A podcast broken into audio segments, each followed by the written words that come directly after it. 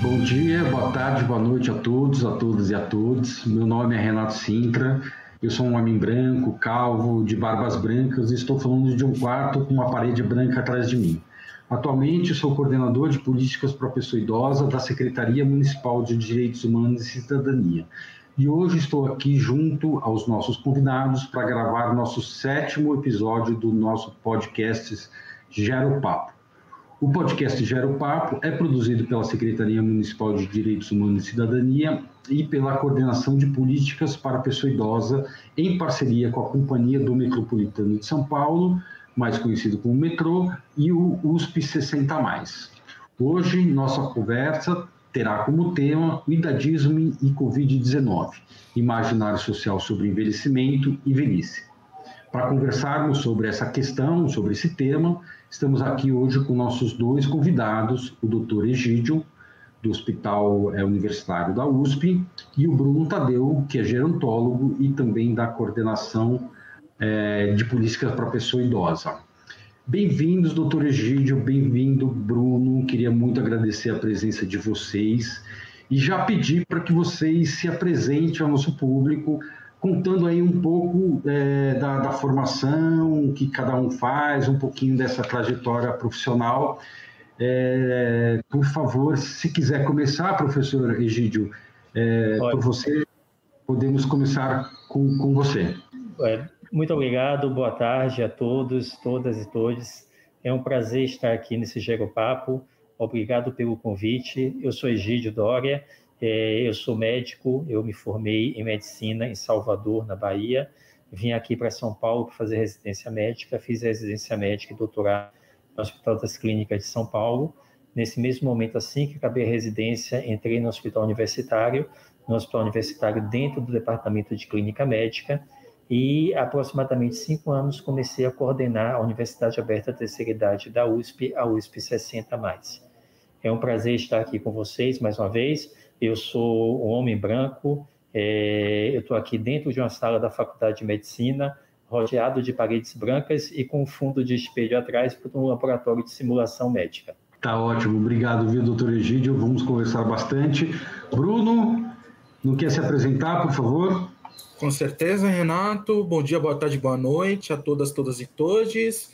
É, eu sou Bruno Tadeu, sou um homem negro de 24 anos de idade, com um cabelo black power, é, uma estante de livros e um guarda-roupa espelhado atrás de mim.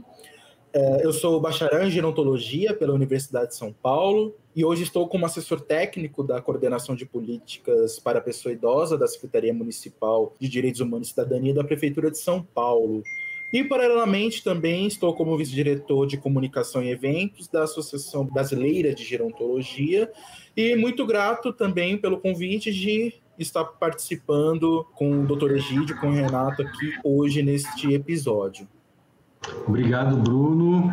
É, bom, é, doutor Egídio, para a gente começar né, esse, esse nosso debate, para essa conversa né, sobre idadismo e Covid-19, é, eu queria que você falasse um pouco o que é o idadismo, né? Para as pessoas terem é, conhecimento mesmo, né? O que, que significa idadismo? Oh, ok, Renato. Então, idadismo foi um termo cunhado e definido em 1969 pelo geriatra norte-americano chamado Robert Butler. A semelhança de sexismo, sexism, e racismo, racism, ele criou o termo idadismo, nosso traduzido para português seria ageism, ageism, e que ele é definido como o fato de você discriminar ou criar estereótipos negativos para uma pessoa, um grupo de pessoas, pela sua idade ou pelo fato deles parecerem mais velhos. Esse termo foi, essa definição foi posteriormente ampliada para incluir não somente os estereótipos negativos, mas também estereótipos positivos, apesar dos negativos preponderarem, e mostrar também que esses preconceitos, que o idadismo acontece não somente no nível pessoal, interpessoal, mas também ao nível comunitário, familiar e institucional. Ou seja, é um preconceito que está estruturado, assim como o racismo, em nossa sociedade. Ele é considerado hoje em dia o mais universal dos preconceitos, pois, independentemente da sua raça, da sua orientação sexual, do seu gênero, à medida que você envelhece, você vai ser vítima do idadismo, desse preconceito. Existem vários estudos que foram feitos ao longo da década de 90 e alguns mais recentes que mostram esse aumento da frequência, essa frequência do idadismo. Então, nós temos um estudo que foi feito em 2016 pela Organização Mundial de Saúde, que foi realizado em mais de 57 países, com mais de 83 mil idosos, e que mostrou que mais de 60% deles disseram não se sentir valorizados. Estudo mais recente, realizado pela Universidade de Michigan, agora em 2020, mostrou que 80 a 90% dos idosos entrevistados disseram ter sido vítimas de idadismo uma ou mais vezes ao ano. E estudo realizado na década de 90, final de 90, pelo Centro Internacional de Longevidade de Nova York, mostrou que 90% da população norte-americana idosa disse, disse ter sido vítima de preconceito pela idade. É considerado o menos discutido dos preconceitos, porque muitas vezes ele passa de uma forma despercebida, então, as pessoas não têm a noção de que estão sendo vítimas daquele preconceito, mas isso vai acabar acarretando uma série de consequências negativas que a gente pode discutir posteriormente. Tá ótimo, doutor Egídio. Eu acho que é, você trouxe bem esse conceito. É, e, e, só reforçando, né, eu, eu, vou falar algumas frases a seguir que eu acho que identificam um pouco é, essa questão do idadismo, né? Salientando, né, que, que, evidentemente essas frases que eu aqui coletei, elas não têm a intenção de, de ofender ninguém, mas de certa forma traduzem um pouco esse preconceito que você mesmo falou que está introjetado, né, está estruturado dentro da sociedade. Então, mesmo as pessoas de certa forma tendo boas intenções, né, deixam transparecer nessas frases que eu vou pedir para vocês comentarem um pouco dessa, dessa questão né, que é tão cara e tão necessária da gente discutir. Né? E a intenção aqui também, é, Egídio e Bruno, não é nem fazer nenhuma crítica a essas frases, a esses personagens, mas mesmo a gente ponderar e poder refletir sobre essas questões. Né? Então, a primeira frase que eu, que eu trago, na verdade, não é uma frase, na verdade, é um videozinho. É, talvez vocês tenham visto, é um videozinho que saiu na, na internet, né, no Facebook, nessas coisas, é, na época da pandemia do Covid-19. Então, nesse vídeo, tinha um carro e tinha um alto-falante acima desse carro, e era, evidentemente, era uma brincadeira, mas esse carro anunciando que era um catavelho, né? Então o carro passava e falava, passando aqui o catavelho, passando aqui o catavelho, né? É, reforçando um pouco essa questão do preconceito, né? É, então essa, essa era uma situação. As outras frases que eu gostaria que depois vocês comentassem são as seguintes, né? É, os, que, os que se amam profundamente jamais envelhecem, podem morrer de velhice, mas morrem jovens. Se o tempo envelhece o seu corpo, mas não envelhece sua emoção, você será sempre feliz. E a terceira frase que eu trago aqui para a gente discutir é: os sonhos não envelhecem, né? Então, eu queria que vocês comentassem um pouco dessas frases. Eu acho que a gente agora pode, pode falar para o Bruno começar comentando, e depois você, doutor Egídio, para ver o que, que essas frases aí trazem para a gente de reflexão sobre esse tema. É interessante o quanto isso acaba desvelando o imaginário social sobre envelhecimento e velhice, né? Acho que como o próprio professor Egídio já nos trouxe, né, como é o mais universal dos preconceitos, acaba sendo muito naturalizado, acaba sendo muito componente do cotidiano. E até por isso as pessoas acabam não percebendo malícia ou maldade ou vendo de uma forma deletéria, né? Até justamente por conta dessa naturalização. Por exemplo, a questão do vídeo, engraçado no sentido se a gente retoma o contexto em que esse vídeo se dá, né? Então, a, questão da Covid uh, acabou desvelando ainda mais esse imaginário sociocultural sobre envelhecimento e velhice. Não só pelo fato de que pessoas idosas são mais vulneráveis à doença. Acho que até o professor Egídio, como médico, poderá até explanar melhor sobre isso, mas não somente pelos aspectos biofisiológicos que acabam, por imunossenescência, por, por questões relativas, tornando esse segmento etário mais vulnerável à doença. Mas esta vulnerabilidade biológica acabou ainda revelando mais uma vulnerabilidade sociocultural. Né? Então, se o velho é vulnerável, que diabos o velho está fazendo na rua? Né? Que diabos o velho está, uh, enfim, tendo que fazer compra? Né? E aí, se a gente retoma, por exemplo, que a gente já tem com, a, com os comentários da professora Ieda Duarte, né, no sentido de, da experiência dos idosos que moram sozinhos, é, acaba não vindo outras perguntas estruturantes desse tipo de reflexão. Que recursos, em termos de sociedade, em termos de comunidade, essas pessoas que, por exemplo, vivem sozinhas, têm é, para que elas tivessem de evitar se expor, por exemplo. Né? Nem sempre a exposição era uma opção então acaba desvelando mesmo que a ideia do cata-velho, que acaba me lembrando muito do cata-bagulho, né? Que essa ideia semântica do cata-bagulho, acabaria reforçando esse estereótipo de, uh, de preconceito etário. Né? Esse, esse estereótipo contra a pessoa idosa no sentido de que realmente tem, ter, é, teria de ser removido. Por exemplo, em relação às outras frases, mais uma vez, isso denunciando muito, revelando muito, né? Acho que mais do que denunciar, revelando a, construção de um imaginário sociocultural sobre envelhecimento e velhice, tem uma frase que eu acho muito legal, coisa de cultura pop, né? Um filme do Quentin Tarantino, Pulp Fiction, em que uma das personagens estava justamente pensando: você não envelheceu como vinho. Se pensar no sentido como vinagre, tá até certo. Mas como vinho, aquela questão que fica melhor à medida que o tempo passa, não aconteceu. E, de certa forma, essa analogia pode ser aplicada quando a gente verifica é, o teor dessas frases, né? Então, envelhecimento, o passar do tempo, não conotaria algo positivo, a gente não seria totalmente anti, como diz na academia, um anti-SOC, né? Não haveria aquisição de valor com o passar do tempo, e sim somente perda. Então, apesar do tempo passar, a gente mantém característica X. Né? Apesar do tempo passar, do corpo biologicamente se denegrir, por assim dizer, algumas coisas permanecem.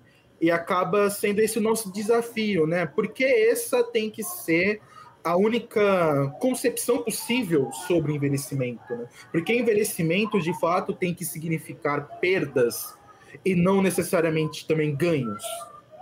É, e é até um, um, desafio que, enfim, a academia, é, militantes, ativistas da sociedade civil é, acabam trazendo à tona para nossa reflexão enquanto sociedade, uma vez que o projeto de nação que nós temos é justamente um projeto de nação envelhecido, né, com cada vez mais pessoas idosas. E quais, qual será a concepção social sobre velhice com, em um país com cada vez mais pessoas idosas. Fica aí o desafio, né?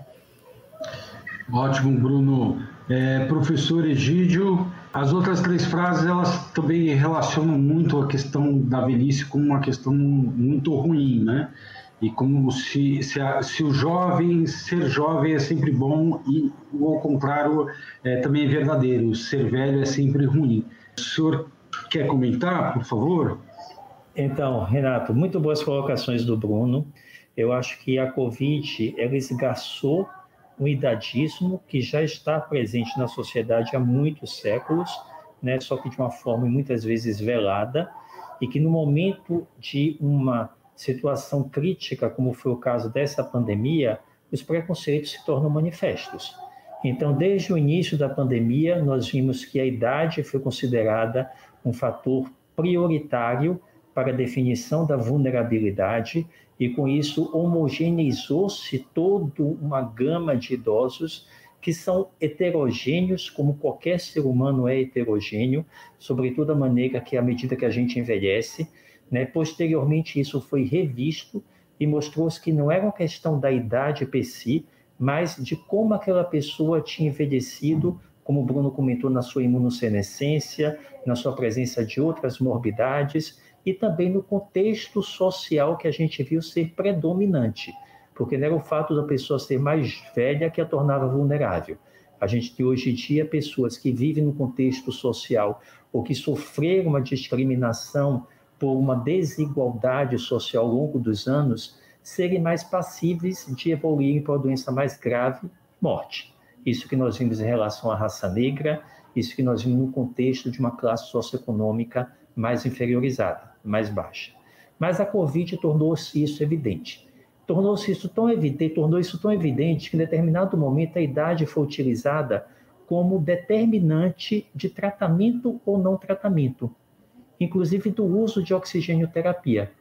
E nós tínhamos e tivemos, né, temos e tivemos é, imagens chocantes que povoaram o nosso imaginário e que tiraram outro de nossos sonos, né? Então nós vimos aí imagens em Manaus com pessoas morrendo por falta de oxigênio.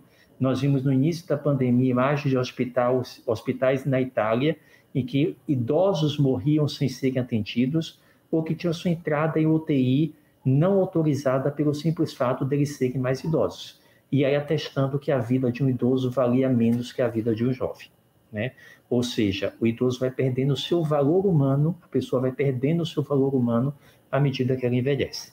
E isso, alguns grupos começaram a discutir, a debater, mas isso não chegou a um debate amplo na sociedade, porque a sociedade não quer ter os seus preconceitos expostos. Então é muito fácil a gente deixar é, os nossos preconceitos todos velados e passarmos por algo positivo quando nós não somos tão positivos assim. Nós tentamos, no início de uma pandemia, mostrar empatia, mostrar solidariedade, e ao longo do tempo a gente viu que esse sentimento de empatia e solidariedade não foram se fortalecendo e se concretizando. Nós nos tornamos cada vez mais individualistas. E esse individualismo fez com que não só a população fosse idosa fosse afetada no nível de relação pessoal, mas também na relação institucional. Né? Como o próprio Bruno falou, na questão do casta velho, do cata velho, os idosos ficam em casa. Mas não foi verificado se esse idoso que mora sozinho, e que aqui na população de São Paulo pode atingir uma cifra de até 20%, como mostrou o estudo, o estudo SAB, qual seria o suporte que esse idoso que mora sozinho teria? Criou-se uma frente nacional de fortalecimento das ILPIs, porque não pensou-se nesse idoso que era realmente aí mais vulnerável e que corresponde pelo menos a 1% da taxa de idosos do nosso país, que hoje está numa cifra de 34 milhões. Então a gente não pensou nisso. Então, quando eu particularmente pensei que a sociedade fosse aprender e evoluir no contexto dessa pandemia, eu estou cada vez mais cético, infelizmente. Eu acho que não houve a evolução esperada, não ocorreram as mudanças esperadas. E as outras frases ratificam o que o idoso representa para a sociedade. Né? Ou seja, idoso não é capaz de amar. Se você ama, você é um jovem. Idoso não é capaz de sonhar, porque se você sonha, você é um jovem. Então, a sociedade sempre foi focada na juventude. A juventude sempre representou um contexto do que é bom. Né? Então, ser jovem é bom porque é belo, é produtivo, é ativo, é criativo. Então, ele dá ganhos para a sociedade. Ser velho é o oposto. Ser velho é feio do ponto de vista físico, né? porque ninguém vê no idoso beleza, porque a única coisa que consegue ver é uma pele flácida, são rugas, então não mais aquela beleza do corpo. Ser idoso não está associado à criatividade, porque ele acha que à medida que a pessoa envelhece, a pessoa perde a criatividade, quando o oposto, né? Hoje em dia, na sociedade que nós vivemos, envelhecer ser muito criativo, é mostrar que realmente você é criativo, resiliente, que imagine, envelhecer num contexto que nada facilita ou prioriza esse envelhecimento. Envelhecer não pode estar associado a propósitos, porque se você não sonha, você não tem propósitos, né? Se você não sonha, você não vive. Então, todos os aspectos negativos do envelhecimento, do estereótipos negativos, são fortalecidos ao longo de séculos e estão presentes hoje com a gente. Nós não mudamos. Né? A gente fala em uma sociedade diversa, mas quando a gente olha a diversidade, a gente vê uma representatividade de raça, a gente vê uma representatividade de gênero, a gente vê uma representatividade de orientação sexual, de identidade sexual, mas nós não vimos da idade. Muito pouco se vê em relação à idade. É... Então, acho que tudo isso fortalece isso que já existe dentro de nós e que a sociedade deixa velado, mas que nessas pequenas frases ela vai mostrando esse preconceito que existe estruturado nela. É, eu acho que a gente vai. Temos aí um longo caminho, né, doutor Egídio, né, né, Bruno? Essa, essa mudança cultural, ela não é, não é simples, ela não é rápida, né? Mas, de qualquer forma, é, eu não posso deixar de perguntar para vocês também, até para a gente refletir. Eu acho que a gente, né, ninguém tem a resposta, é, eu acho que não, nem é uma resposta única, pronta, mas até para a gente refletir mesmo aqui eh, juntos, né? Como é que a gente pode modificar a imagem desse tipo de velhice, né, que a gente aqui está discutindo, né? Como é que a gente pode, de certa forma, impactar a, a sociedade para modificar essa, esse imaginário social que se tem sobre o, o, idoso, o idoso frágil, o idoso impotente, esse que não pode, é, não pode sonhar, né, como você bem colocou. O que, que nós podemos fazer para mudar um pouco esse olhar? Eu acho que é bem importante este detalhe, Renato, que você coloca, sobre mudança de uh, concepção social. E esse é o tamanho do desafio. Não se trata tão somente de achar ou deixar de achar, né? Enfim, opiniões simplesmente colocadas ao vento no cotidiano, e sim de fato, como a gente tem discutido, todo um arsenal, um arcabouço de valores, né, de premissas e de expectativas que a sociedade tem com relação ao processo de envelhecimento. E aí, para além, acho que do desafio de mudar concepção social vigente sobre envelhecimento e velhice, e acho que até é importante diferenciar os termos, né? Porque isso já isso é uma coisa que pra gente que lida com o público 60 a mais, que lida com o processo de envelhecimento, parece tão simples, né? Tão básico e ainda não está encontrando respaldo no cotidiano, é o fato de que envelhecimento é um processo inerente a todos nós, né? Isso tem que, de fato, compor a realidade material de toda e qualquer pessoa da infância né, até a velhice avançada. Então, é um tema que toca todos nós, né? Eu tenho 24 anos de idade e eu envelheci, eu estou envelhecendo, mesmo que eu não esteja oficialmente na etapa da velhice. Ao passo que a velhice é uma etapa da vida, uma etapa da vida como a infância, a adolescência, o jovem adulto, o adulto maduro, que seja, sempre há variações né, em relação a nomenclaturas, mas o importante é que, de fato, nós entendamos, enquanto projeto de sociedade, que estamos falando de um processo de uma etapa de vida. E para além dos conceitos, enfim, gerontológicos da questão, né, dessa educação para o envelhecimento, que é, ao meu ver, uma ferramenta muito importante, é uma coisa que está preconizada, por exemplo, na Política Nacional do Idoso de 94, né, educação para o envelhecimento em justamente escolas, né, em vários níveis da educação, mas passa também por a gente não pensar tão somente no, por exemplo, jovem que desrespeita o velho, por usar esse termo antagônico, né? Jovem e velho. E sim, às vezes, também por a gente pensar a concepção de velhice do próprio idoso. E não porque seja culpa do idoso, olha, porque você pensa isso, a culpa é sua, essa coisa de reprivatizar, né?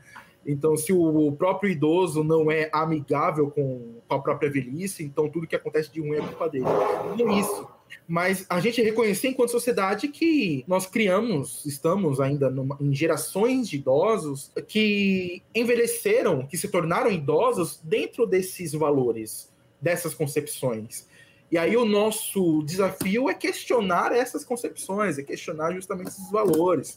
Né? Então, quando a gente pensa, inclusive, nos desafios para as próximas gerações, é, pensando tanto nas próximas gerações de não velhos, né, não idosos, de pessoas que ainda não atingiram ou não atingirão nos próximos 10, 20, 30 anos a etapa da velhice, mas também uh, na concepção do, dos que atingirão. Acho que é, nos é muito tocante, por exemplo, a gente que lida com a esfera da administração pública, o termo amigo do idoso, né? A cidade amiga do idoso, um bairro amigo do idoso, um estabelecimento amigo do idoso.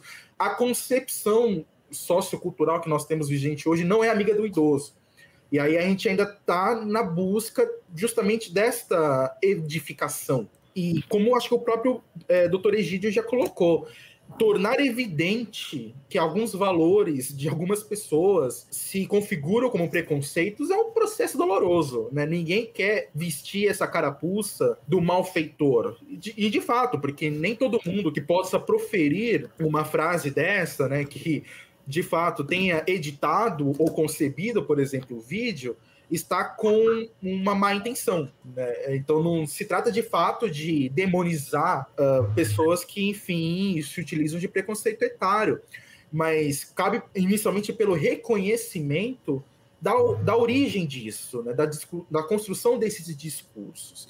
E aí, de fato, é uma questão de tempo e também de investimento, tanto educacional, tanto de sensibilização da sociedade como um todo, é, para que aconteça justamente o que o, o doutor Egídio já preconizou, né? De isso ganhar a agenda pública, disso ganhar pauta e relevância no cotidiano material, né, na vida que se vive de cada pessoa. E que passa, por exemplo, de que cada um de nós não enxergue o envelhecimento à velhice como algo alheio.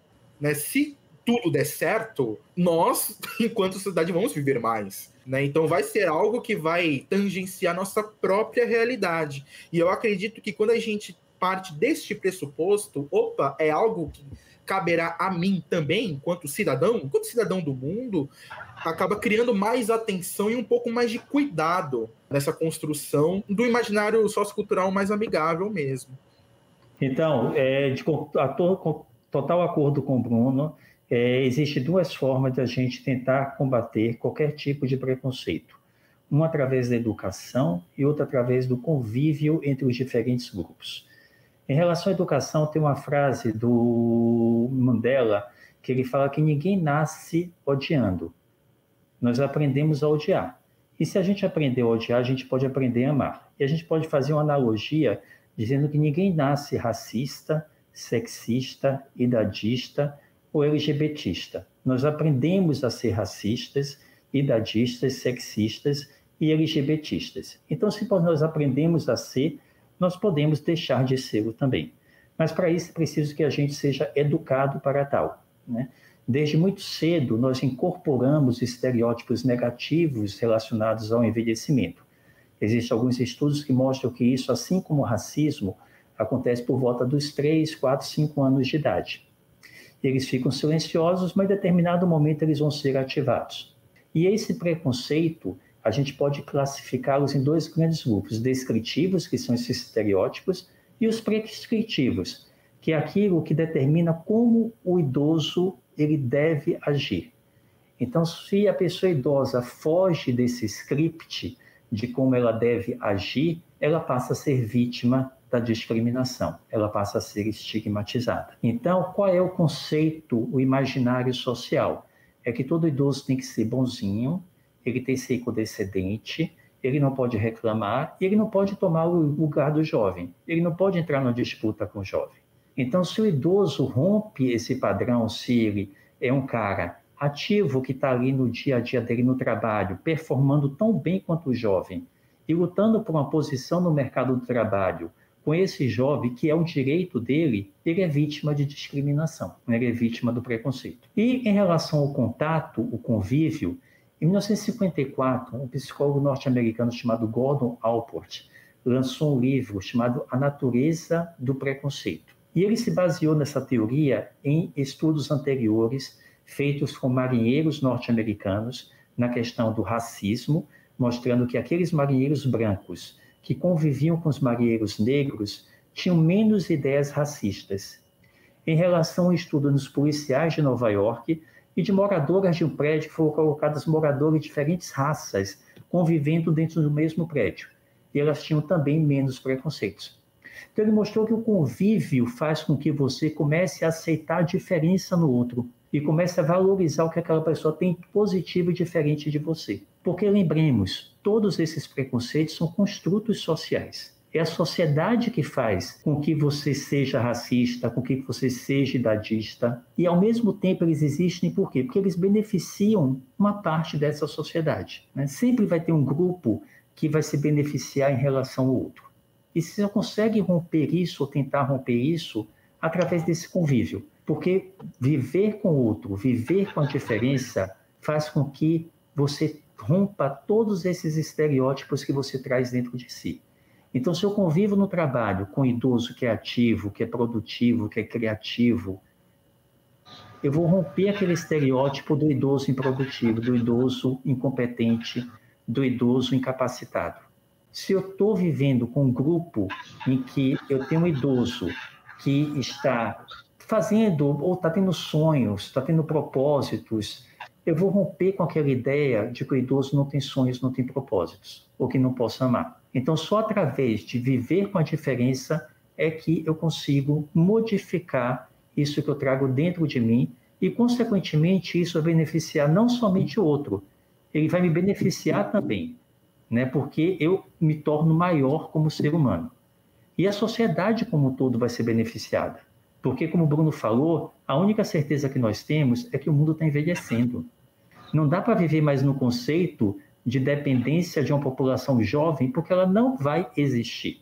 E nem esse jovem vai querer sustentar a sociedade como um todo. Então, nós temos que passar do pressuposto que uma sociedade diversa, uma sociedade que respeite todas as diferenças e que paute por oportunidades para que todas as pessoas possam crescer como ser humano, como indivíduo, é uma sociedade mais rica. E é uma sociedade melhor para todos. Então, quando a gente fala um ambiente amigo do idoso, uma cidade amiga do idoso, um bairro amigo do idoso, ser amigo do idoso, ele é amigo de todas as idades, porque ele respeita todas as características que vão beneficiar todas as idades. Muito obrigado, doutor Egídio.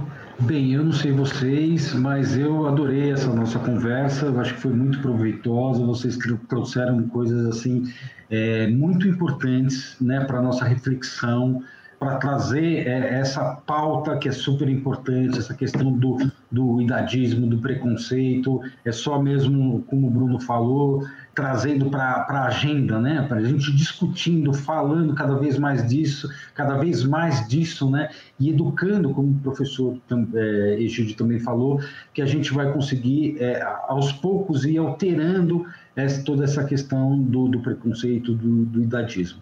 Eu queria que vocês rapidamente fizessem suas considerações finais e aí depois eu faço o fechamento e transmito aos nossos ouvintes aí qual será o nosso próximo podcast, tá bom? É, eu acho que a chave, uma das chaves para a gente atingir né, esse objetivo tão caro é justamente questionar é, a juventude como um atributo moral, como um valor moral. Né? E vocês estão escutando isso de uma pessoa de 24 anos de idade, né? Que acho que até como o próprio doutor Egídio colocou, né? Sempre tem o segmento que se beneficia, enfim, de qualquer coisa, né? Então, acabou meio que jogando contra, se a gente for pensar nessa lógica, mas, de fato, a juventude, tal como a velhice, é uma fase da vida e não um atributo moral, não um valor moral. Né? Não aquela coisa, enfim, aí eu digo até para os pares mais longevos que acabam reproduzindo é, conteúdos que acabam não os beneficiando de fato, convido a gente a refletir nesse sentido, né?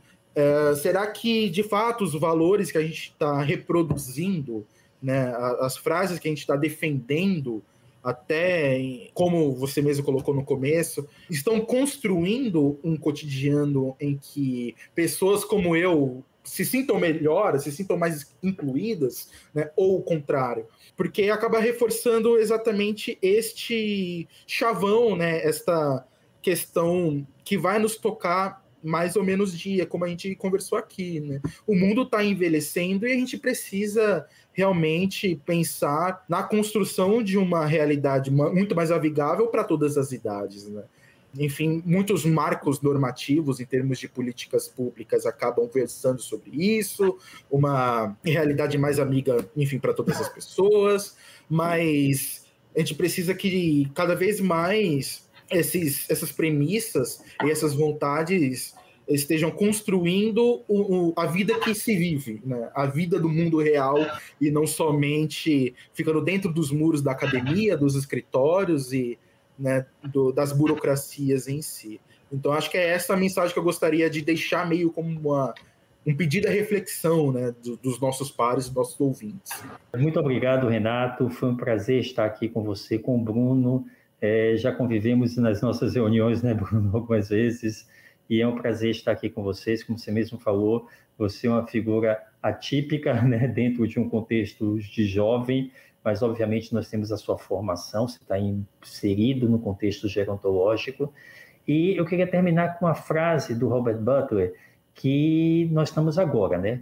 Em outubro, 1 de outubro, Dia Internacional do Idoso, Dia Nacional do Idoso, celebrando, e ao mesmo tempo ele falou essa frase e que é impacta até hoje. Isso ele falou no início da década de 80, 90, que ele mostrou que era inconcebível e contraditório como que com a revolução da longevidade, em que nós ganhamos 20 a 30 anos a mais de expectativa de vida, né?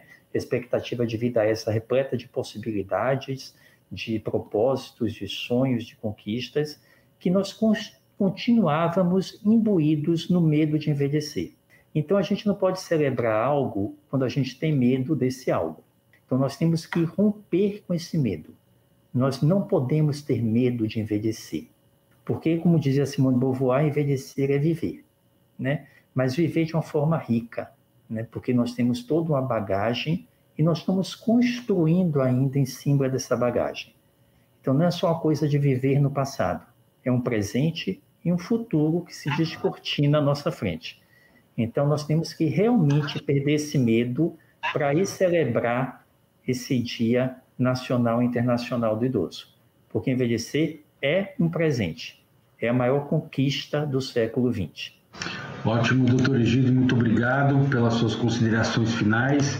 Queria agradecer demais a presença de vocês dois, Bruno Tadeu, doutor Egídio, e lembrando a todos e a todas que nosso próximo podcast terá como tema idadismos e as questões trabalhistas, produtividade e desengajamento. Mais uma vez, agradeço não só a vocês dois, como também aos nossos ouvintes. Muito obrigado e até a próxima.